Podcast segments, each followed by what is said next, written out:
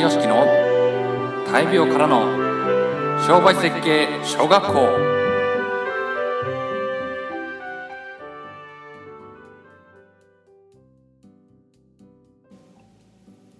今日から少しの間シリーズものをやってみたいと思います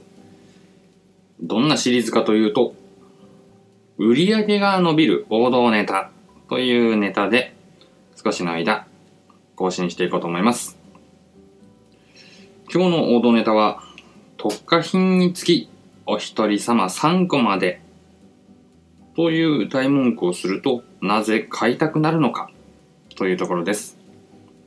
在庫品を処分する際多少の値引き表示をするだけでは効果が上がらないことが多いのです。まあそんな時は特価品につきお一人様3個まで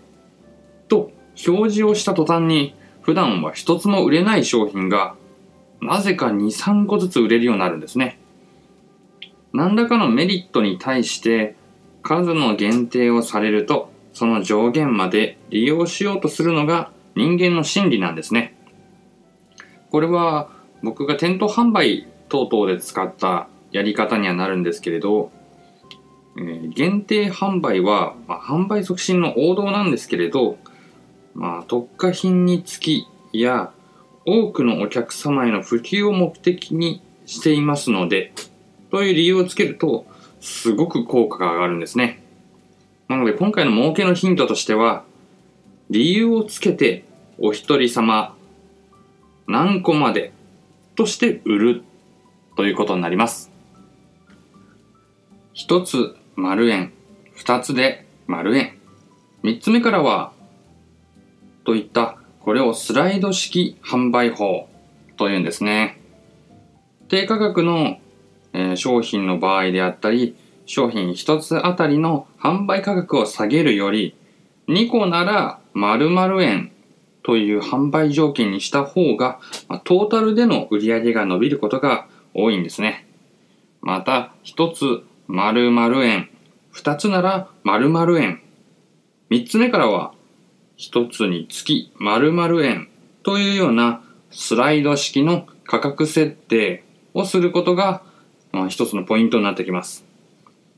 販売する商品によっては、このような方法も有効であることを、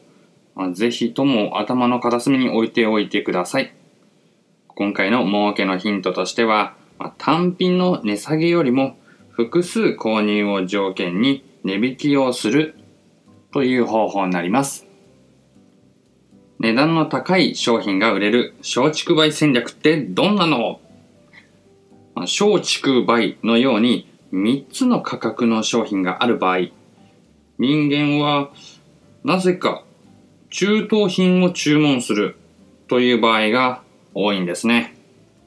そのため、現在は2つの選択肢のみで販売している商品があった場合、高い方の商品の売れ行きが悪い場合、